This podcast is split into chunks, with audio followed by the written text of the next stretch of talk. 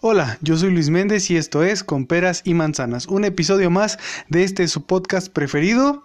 Hoy, una vez más, no tenemos a la invitada de honor, a la Cheve. Aunque en este podcast somos amantes de la Cheve, hoy no no tenemos pues a la invitada de honor. Y eso se debe a que no hay patrocinio, eh, no hubo presupuesto esta semana y pues no hay patrocinio de ninguna marca de cerveza. Ahí, ahí, si alguien de ustedes conoce a alguien que, que se encargue de la publicidad de alguna marca de cerveza, la que sea. Bueno, no, menos Sol porque sabe orines. Los demás, la marca que quieran. ¿eh? Aquí en este podcast se recibe la marca que sea de su preferencia. Pero bueno, una, y ahora sí vamos con lo que a lo que venimos, que es la información. Eh, vamos a darle ahí ya una vez eh, rogando por su atención y por la promoción, por, por el patrocinio de una marca de cerveza. Espero que llegue a oídos de, de la persona correcta y se pueda dar. Pero bueno, vamos ahora sí con lo que sí nos interesa, que es la información. Ahora sí, vamos a darle a lo que venimos, a lo que sí le interesa a usted que está del otro lado de la bocina, de los audífonos, no sé, que nos escuche ahí. Ahí sí pueden comentar, claro que sí, ya llevamos 14 episodios de este podcast y eso me tiene muy, muy, muy contento porque pues no es fácil, no es fácil, déjenme decirles que se lucha constantemente. Hoy eh, se hicieron pruebas de sonido para, para poder mejorar el audio de este podcast y esperemos que este sea el bueno. Este ya se escuche un poquito mejor y puedan disfrutarlo como ustedes lo merecen. Y bueno, vamos a empezar con la información. Y es que César Duarte fue detenido tras cuatro años de ficha roja. ¿Quién es César Duarte? Pues un ex gobernador de Chihuahua que fue detenido en Miami, Florida, por elementos del Servicio de Alguaciles Federales con base en una orden de detención, de detención perdón, con fiernes de extradición emitida por un magistrado federal de Nuevo México, Estados Unidos. El ex gobernador estaba prófugo desde 2017. Desde 2017 no se sabía nada de de su existencia. Y bueno, existía en su contra una ficha roja emitida por la Interpol por, lo, que era buscado en 195 países.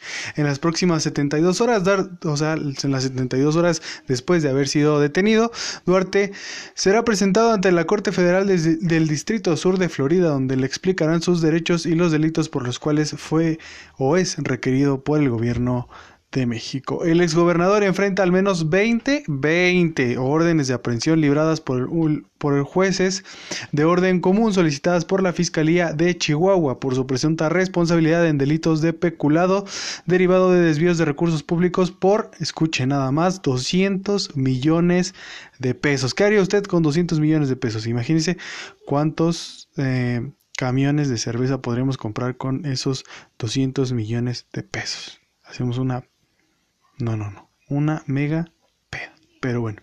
Dinero que presuntamente fue a parar a las campañas electorales de... ¿De quién creen? ¿De quién?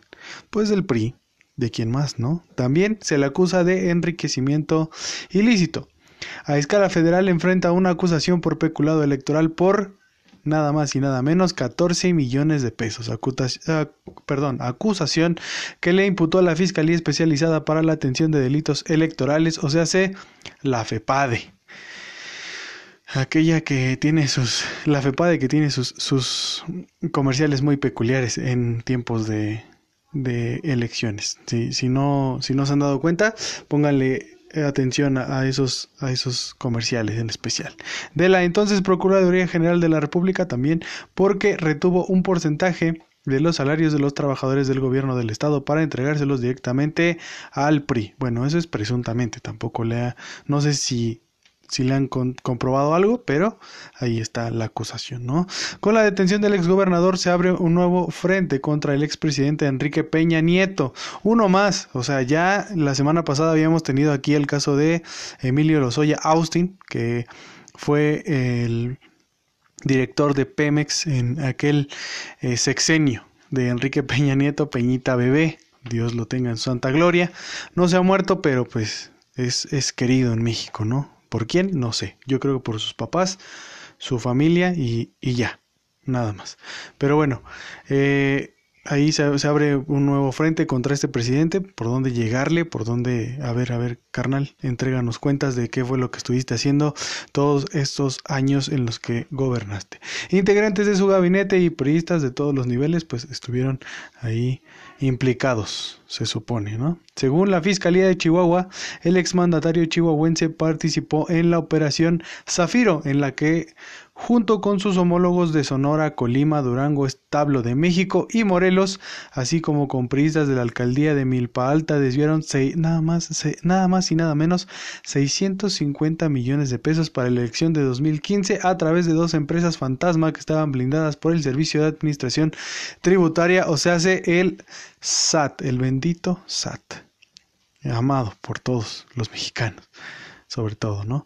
Dependiente de la Secretaría de Hacienda que encabezaba en ese entonces, en ese, en ese sexenio, Luis Videgaray. Si Duarte se adhiere al criterio de oportunidad, como lo hizo esta misma semana Emilio Lozoya, quien ya fue mencionado, pues, en este podcast ex, es ex director de Pemex, como ya se los había dicho, podría delatar a otros periodistas de distintos niveles que tuvieron participación o conocimiento de los desvíos, además de funcionarios públicos señalados como parte de la operación, como Luis Videgaray, que ya lo mencionamos, el ex secretario de Hacienda, Aristóteles Núñez, ex titular del, ex titular del SAT, o incluso el expresidente Enrique Peña Nieto, el enamorado. Funcionarios de la PGR y funcionarios de la PGR que le otorgaron un perdón por la comisión de los delitos. La Fiscalía General de la República lo pidió, aseguró que la orden de la detención provisional con fines de extradición fue solicitada por la actual administración y acusó que en el sexenio de Enrique Peña Nieto el caso se mantuvo inactivo, o sea que pues Peñita Bebé se hizo de la vista gorda como era de esperarse, ¿no? Pues priista y priista, simio no mata simio. La dependencia federal indicó que en 2018 el gobierno de Chihuahua presentó ante la Procuraduría General de la República, en ese entonces, ahora Fiscalía General de la República, las carpetas de investigación y las órdenes de aprehensión con que contaba hasta este momento contra César Duarte por diversos delitos. Sin embargo, durante todo este año, la, durante todo ese año, perdón, la Procuraduría General de la República en la administración anterior, o sea, la de Peñita Bebé, mantuvo inactivo el caso. La investigación que inició la Fiscalía de Chihuahua contra el exgobernador fue uno de los casos que más confrontaciones políticas generó en el sexenio pasado, donde incluso se señaló al entonces presidente Enrique Peña Nieto de proteger a su correligionario con todo el aparato del Estado.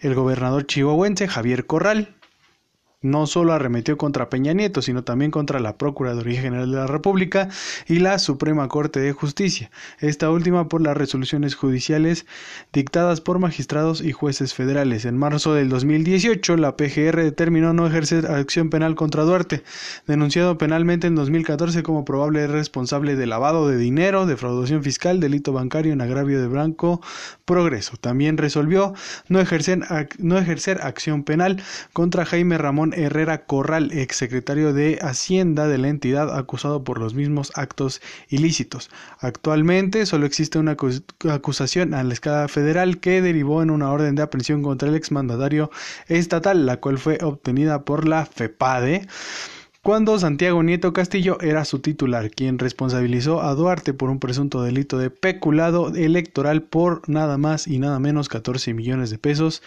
delito que no se considera grave. O sea, robarse 14 millones de pesos no es nada grave en este país.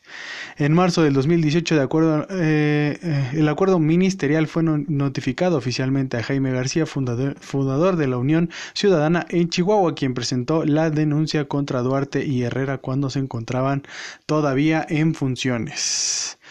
Así fue este business, ya lo detuvieron, lo está a unas horas o algunos días, esperamos que no sean meses, de ser entregado a la justicia mexicana y esperemos que ahora sí se haga justicia, ¿no? Que valga la rebusnancia, se pueda hacer justicia y pues se pueda llegar al fondo de todo esto.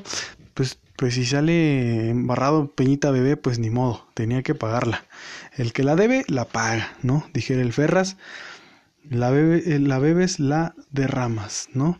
Eh, pero bueno, vamos eh, siguiendo con ese orden de ideas. Ahora subastan ganado y propiedades aseguradas a este mandatario, exmandatario más bien del estado de Chihuahua, el gobierno de Chihuahua anunció que aplicará la ley de extinción de dominio por bienes asegurados al gobernador César Duarte Jaques.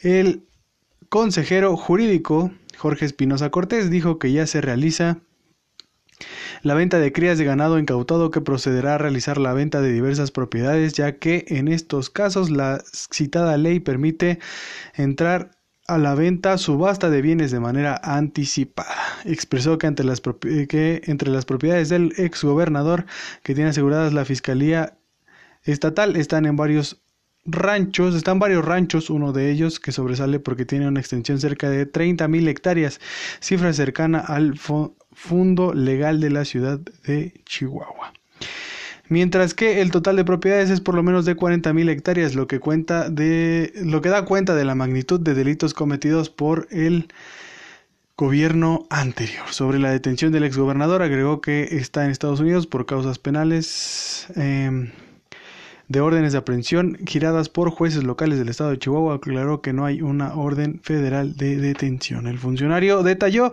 que se trata de delitos locales como peculado y enriquecimiento ilícito, como ya lo habíamos dicho, bajo el Código Penal del estado de Chihuahua. comentó que hay diversas personas involucradas, claro, claro, es eh, sería eh, irresponsable pensar que pues no, no hay nadie más involucrado en todo esto pero bueno, ahí se los dejamos a la justicia mexicana, ¿no? Eh, que puedan eh, encontrar a todos y cada uno de los que estuvieron ahí embarrados. Informó que hay más de 30 detenidos por las investigaciones, ahí hay detenidos, en, en investigaciones de casos de corrupción en la pasada administración entre secretarios, subsecretarios, directores particulares, que participaron y simularon operaciones, diputados federales, profesores, entre otros. En torno al despido de 250 millones de pesos, presuntamente a campañas electorales, orquestado por o a través de gobiernos de varios estados de la República, bajo el que se conoce como Operación Zafiro. Como ya lo habíamos dicho, el consejero jurídico expresó que es algo que aún está pendiente de resolver con la Suprema Corte de Justicia de la Nación, puesto que hay varios amparos presentados por el gobierno más bien en el gobierno de Chihuahua. Esperemos que por fin se llegue al final de esto. Pero bueno, eh, para eso pues todavía va a pasar un, un ratillo. Todavía falta, falta para eso, pero esperemos sentados, ¿no? Y esperemos que caigan los responsables de arriba abajo. Ninguno debe quedar impune. Pero bueno. Ahí se los dejo para que sigamos pues muy al pendiente de este caso. Aquí en el podcast pues lo, lo, que tengamos de información aquí lo vamos a estar actualizando. Ya saben, aquí, aquí vamos paso a paso, ¿no? Como va surgiendo la información. Pero bueno, eh, visita de AMLO a Trump, a Donald Trump. ¿Qué dijeron los presidentes y cuáles fueron los acuerdos en esta gran visita en la que intercambiaron bates de béisbol? Que fue como en el partido de fútbol cuando intercambian banderines o, un saludo, ¿no? Que no es tan cortés en ese caso, no sé en este caso. Yo creo que aquí Andrés Manuel López Obrador pues eh, eh, fue a agradecer que seguimos siendo sus, sus perras preferidas de eh, aquel país vecino. La Casa Blanca recibió este miércoles, o sea, el, el pasado miércoles, pues, todavía no llegamos al miércoles, hoy es lunes, al presidente de México, André Manuel López Obrador. Su primera gira internacional al extranjero, específicamente a Washington, para encontrarse con Donald Trump, mandatario del país vecino. Los gobernantes sostuvieron una reunión cordial con el objetivo de firmar oficialmente el nuevo acuerdo comercial, el Tratado de México, Estados Unidos y Canadá, que se puso en marcha este mes. Con la bandera de comprensión y respeto a AMLO, platicó profundamente con el presidente de los Estados Unidos, sin prepotencias o extremismos hasta hizo una, hasta hizo una comparación, perdón, guardando las proporciones de la relación que tuvo Benito Juárez con Abraham Lincoln. Hágame el chingado favor. Pero bueno, otro hora, bueno, en ese entonces mandatarios también de Estados Unidos y, y México, ¿no? Eh, obviamente Benito Juárez de, de México, perdón, de México y Abraham Lincoln de Estados Unidos pues es inconfundible, ¿no? Yo creo que no, no, hay, no hay ninguna similitud entre los nombres. luego, luego se, se, entiende. Como en los mejores tiempos de nuestra relación eh, política, durante mi mandato como presidente de México, en vez de agravios hacia mi persona y lo que estimo más importante hacia mi país, hemos recibido de usted comprensión y respeto. Hazme el favor, cuando nos ha respetado este señor? Pero bueno, creo que nuestro presidente no tiene memoria. ¿Qué es el Tratado de Libre, bueno, el, TEMEC, como ya le llaman ahora, que antes eh, fue el Tratado de Libre Comercio? Obviamente ha cambiado sus, eh, sus, cláusulas, obviamente es un tratado completamente nuevo, eh, ¿Cómo beneficiar a México? Bueno, el Tratado de México, Estados Unidos y Canadá, del TEMEC, entró en vigor este mes de julio, un acuerdo que sirve para fortalecer lazos entre las naciones involucradas y un paso importante de Andrés Manuel hacia la reestructuración económica de nuestro país tras la pandemia por el coronavirus. Recordar que, como ya lo dije, eh, sustituye al Tratado de Libre Comercio. El nuevo acuerdo significará inversión extranjera para México y ayuda ante la recesión económica por la pandemia. Tres puntos claves e importantes de este acuerdo será crecerá el comercio digital, mayor acceso a servicios financieros y combate a la corrupción. Eso será lo más importante, creo yo, lo, a lo que sí hay que ponerle énfasis, que al combate a la corrupción y al lavado de dinero que se da entre los dos países, pues recordemos por el financiamiento al a los cárteles mexicanos, a la, al, narcotráfico. Trump destacó la relación con el presidente Andrés Manuel López Obrador. El mandatario de la Unión Americana dirigió unas palabras hacia México y la importancia de la relación. Eh, jamás había sido tan estrecha, así lo dijo este presidente. La gente le apostaba a em, en contra. Nuestra relación se basa en el respeto mutuo. Eh, mutuo perdón. Agregó, estamos edificando una alianza económica y de seguridad y juntos hemos abordado eh, los temas más apremiantes que juntan eh, ambas naciones. Pasó, pasó demasiado tiempo. Estos temas debieron ser resueltos antes de que yo llegara aquí. Seguiremos fortaleciendo esto. El potencial para el futuro de México y Estados Unidos no tiene límites. Así lo dijo el mandatario estadounidense. Eh, hoy hubo un, cuestionamiento a AMLO en la mañanera. Una reportera eh, le preguntó que, qué onda, que todavía, bueno, más bien le, indicó a, a, Andrés Manuel que pues todavía el presidente Trump en su campaña política para las elecciones de, más bien para la reelección que busca la reelección este presidente eh, pues aún está utilizando la construcción del muro como pues estandarte de su campaña.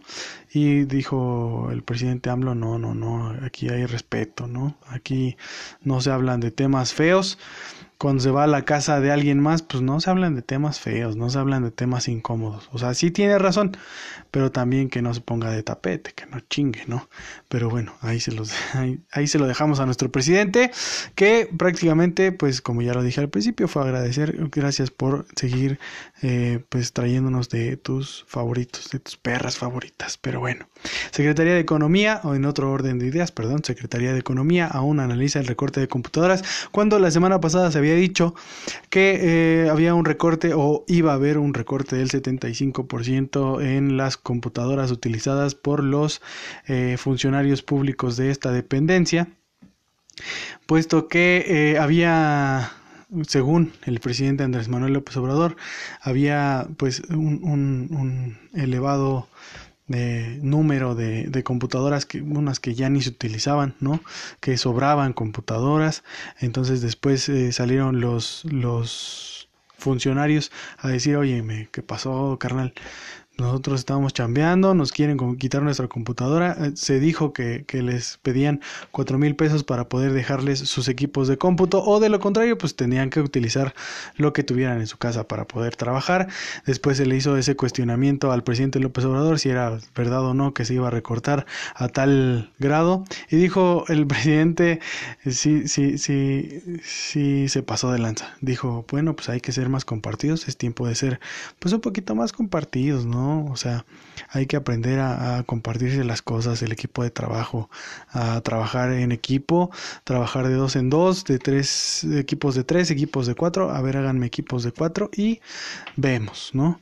Este, algo que yo veo pues difícil y más en tiempos de pandemia que se tenga que estar juntando para pues poder trabajar todos en una misma computadora aparte de que pues obviamente en cuestión de productividad pues se, reduciría eh, pues notoriamente la productividad. De por sí nuestros funcionarios públicos no son tan productivos y luego les, les das una razón más para hacerse güeyes pues ellos la van a aprovechar ellos van a aprovechar lo que tengan a la mano. Pero bueno así es en nuestro México mágico. Y bueno ahí la nota dice tras revelarse que como parte de la política de austeridad en la Secretaría de Economía se busca reducir o se buscaba reducir el 75% de los equipos de cómputo asignados al personal. La dependencia dijo que la medida está siendo analizada. Ya lo después de, todas las críticas ya lo están analizando. Porque al principio habían dicho no, no, no, ni madres, aquí todos entregan su equipo de cómputo, me vale en un documento, la dependencia se compromete a dar el equipo a los servidores para las funciones esenciales asignadas, pero se devolverán los que no se usen. La Dirección de Comunicación Social de la dependencia afirmó que lo que circuló respecto a las computadoras está siendo analizado y cada medida que se tome será con apego a la norma jurídica y a los decretos correspondientes. Así lo dijo este pues ya la Secretaría de Economía con respecto a esta noticia que la verdad es como de no creerse. Es increíble que se tenga que se tenga que quejar los funcionarios públicos por este tipo de situaciones y que nuestro todavía salga nuestro presidente a decir, pues compartan, sean más compartidos en tiempos de pandemia, ¿no? Que se junten en sus casas. Al fin, pues yo hago gira por la República y me voy a Estados Unidos, no pasa nada, yo no me he contagiado, ¿no? ¿Por qué se van ustedes a contagiar? Aparte es una enfermedad de ricos, como dijo el gobernador de Puebla, los pobres no se contagian. Entonces ya no sé qué es mejor si ser pobre o ser rico, ya no sé, ya estoy colapsando, pero bueno. Eh, a todo esto, eh, el coronavirus pues todavía sigue en México. Todavía está presente para aquellos que salen sin cubrebocas, que no se rehusan a lavarse las manos, a untarse gel, a bañarse también, ¿por qué no? Eh, pues el coronavirus sigue en México, ¿eh? no se ha ido. Y López Gatel ya está preocupado tras el desconfinamiento gradual y advierte que puede haber un posible rebrote. El subsecretario de Prevención y Promoción de la Salud, el Chayán de México, Hugo López Gatel, externó la preocupación por el avance de casos de COVID-19 en México tras la información proporcionada por el Consejo de Salubridad. Aprovechó para hacer un llamado tanto a la ciudadanía como a las autoridades estatales a seguir y vigilar, respectivamente, las reglas de distanciamiento social para evitar que continúen atentando a los continúen, perdón, aumentando los casos de coronavirus. A todas y todos nos corresponde cuidarnos a nosotros mismos y a la población, señaló el funcionario, aclarando que no solo depende de los poderes políticos para controlar los contagios, sino también de la participación de la ciudadanía, al no salir de casa a menos que sea completamente indispensable. En una frase este mensaje en, en, una frase el mensaje es de preocupación por lo que está ocurriendo, dijo el subsecretario y Chayán de México. Destacó que es previsible que los casos aumenten al comienzo del desconfinamiento. No obstante, deben continuar las reglas como el uso de cubrebocas, lavado constante de manos y estornudo de etiqueta, o sea, dentro del antebrazo, en el ángulo del codo. Por si no lo sabían, aquí ya se les informó, ya se les dijo en este gran podcast para que luego no digan, ay, es que yo no sé, ay, es que a mí no me... No, ni madres, ya se les dijo. Ya si de plano dicen, no, es que ya, ya me contagié, ya, es su problema. Por, porque, porque aquí hay información. Lo que sobra es información.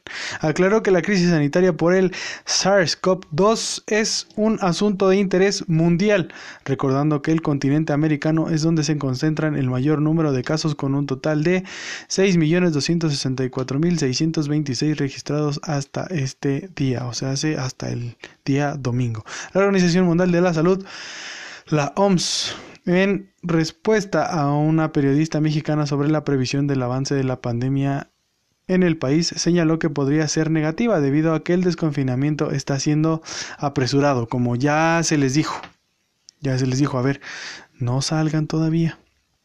Todavía no es tiempo, pero pues es que igual, como ya lo he dicho antes, ha habido mensajes muy ambiguos, ¿no? O sea, te dicen no salgan, pero nuestro presidente se va a viajar por el mundo. Pues, pues, pues, o sea, ¿qué onda, no?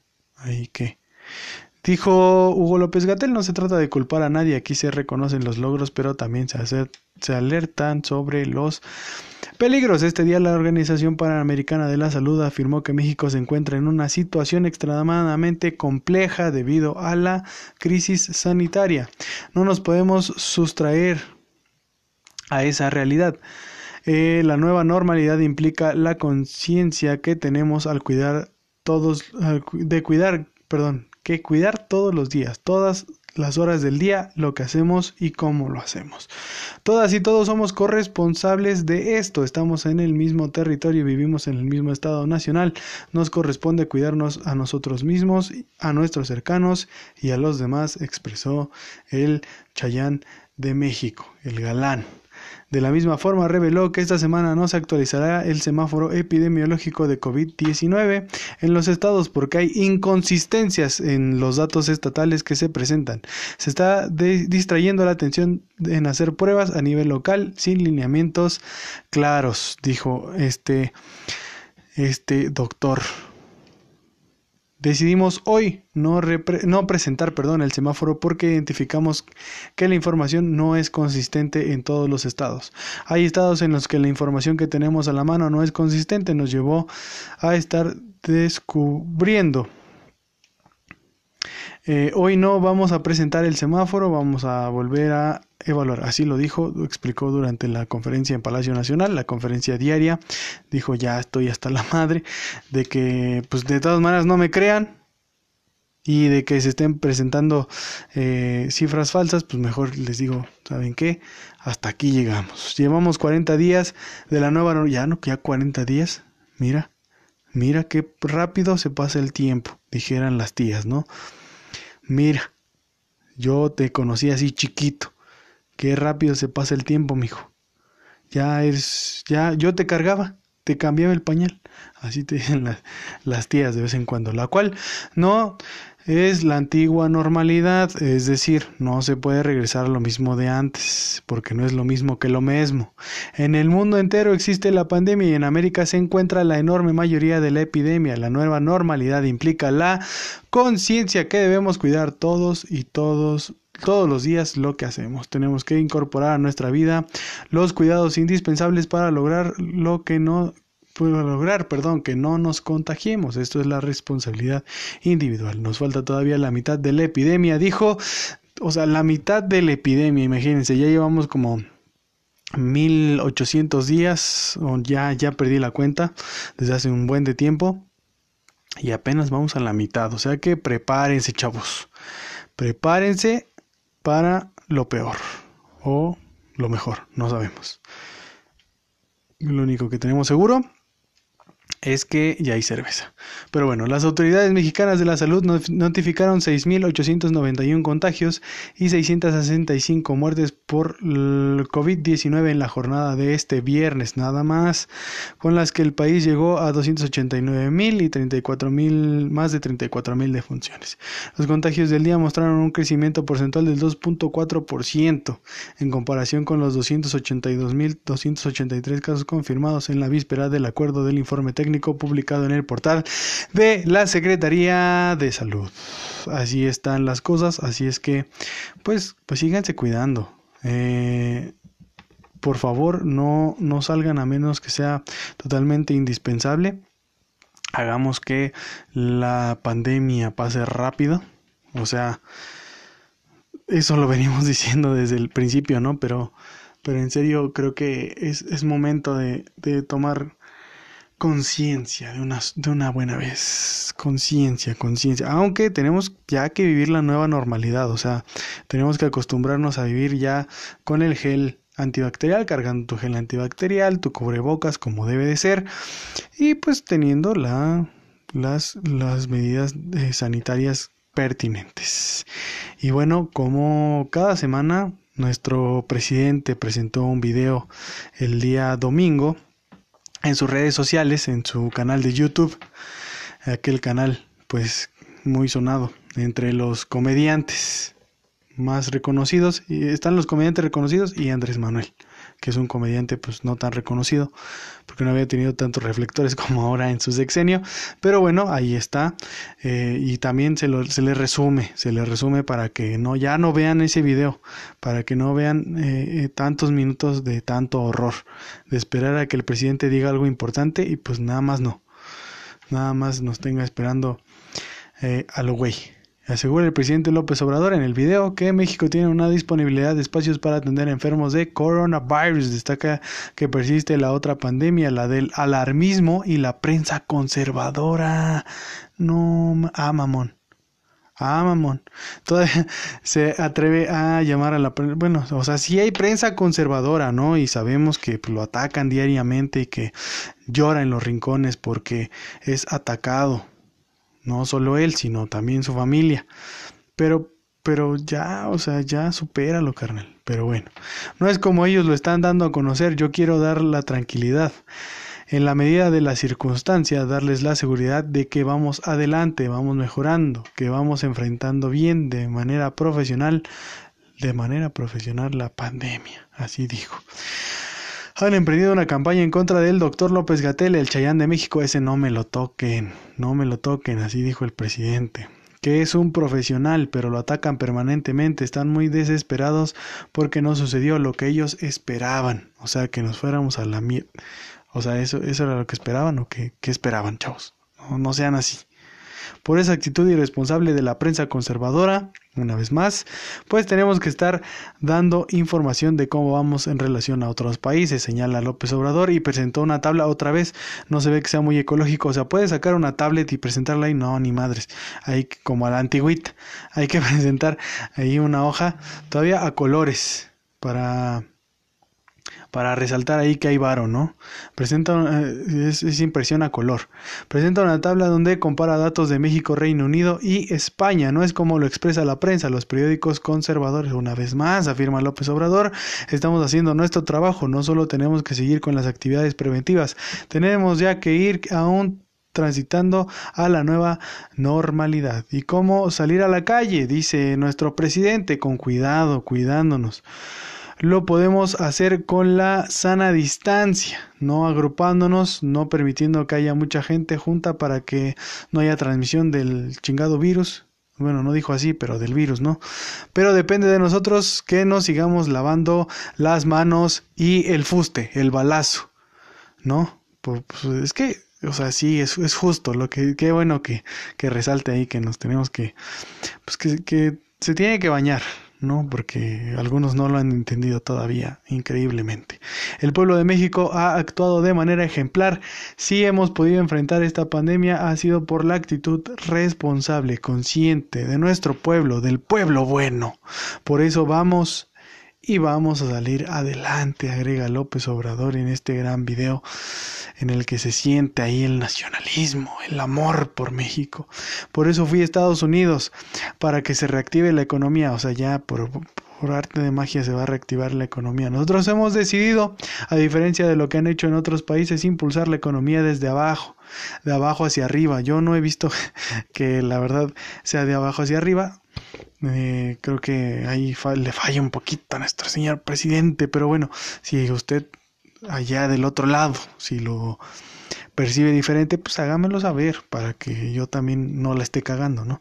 Vamos adelante, vamos a salir de este mal momento porque es mucha, mucha, mucha, mucha, mucha, mucha, mucha, mucha, mucha, mucha, mucha, mucha la grandeza de México. La fortaleza de nuestro pueblo, el, pueblo bueno. Así concluyó su mensaje el presidente Andrés Manuel López Obrador. Ahí está lo más importante. Ya, no vean ese video, no me lo agradezcan, agradezcanmelo mejor escuchando el podcast. Porque aquí está la información. Esa es la información de esta semana ya están bien informados. Mañana que se levanten, eh, pues ya van a estar al tiro con toda la información. Como siempre, aquí se les actualiza, se les dice lo que deben de escuchar. No, no les metemos nada de paja para que no se llenen de información también y pues puedan hacer un criterio amplio de todo lo que está pasando en nuestro México querido. Pero bueno, ahí se los dejo como siempre. Ahí se los dejo. Ya cualquier duda, comentario, me vale madre. No, no recibo. Esta semana sí. Esta semana déjenme descansar. No, es cierto. Pero bueno. Les dejo mis redes sociales por si quieren seguirme. Eh, soy. Soy un rockstar de las redes sociales. No, la neta es que no. Pero sí soy cagado. Entonces, todavía, todavía más de lo que soy en el podcast. Eh, todavía no hemos logrado transmitirlo en el podcast, pero espero que poco a poco se sienta, se sienta que pues no nos tomamos mucho en serio las cosas. Pero bueno, les, dejo ahora sí mis redes sociales, arroba y Luis Méndez en Twitter, arroba y Luis MDZ en Instagram y Luis Méndez Martínez en Facebook. El Facebook es como de memes, entonces quien quiera ver memes, quien quiera compartir los mismos memes que se comparten, pues adelante me pueden agregar al Facebook. Eh, cuídense mucho, quédense en casa y un beso una vez más en el, ahora en el NIES, por si no se han bañado. Uno nunca sabe y esto de los contagios está, está a tope. Entonces un beso en el NIES, cuídense mucho, bye.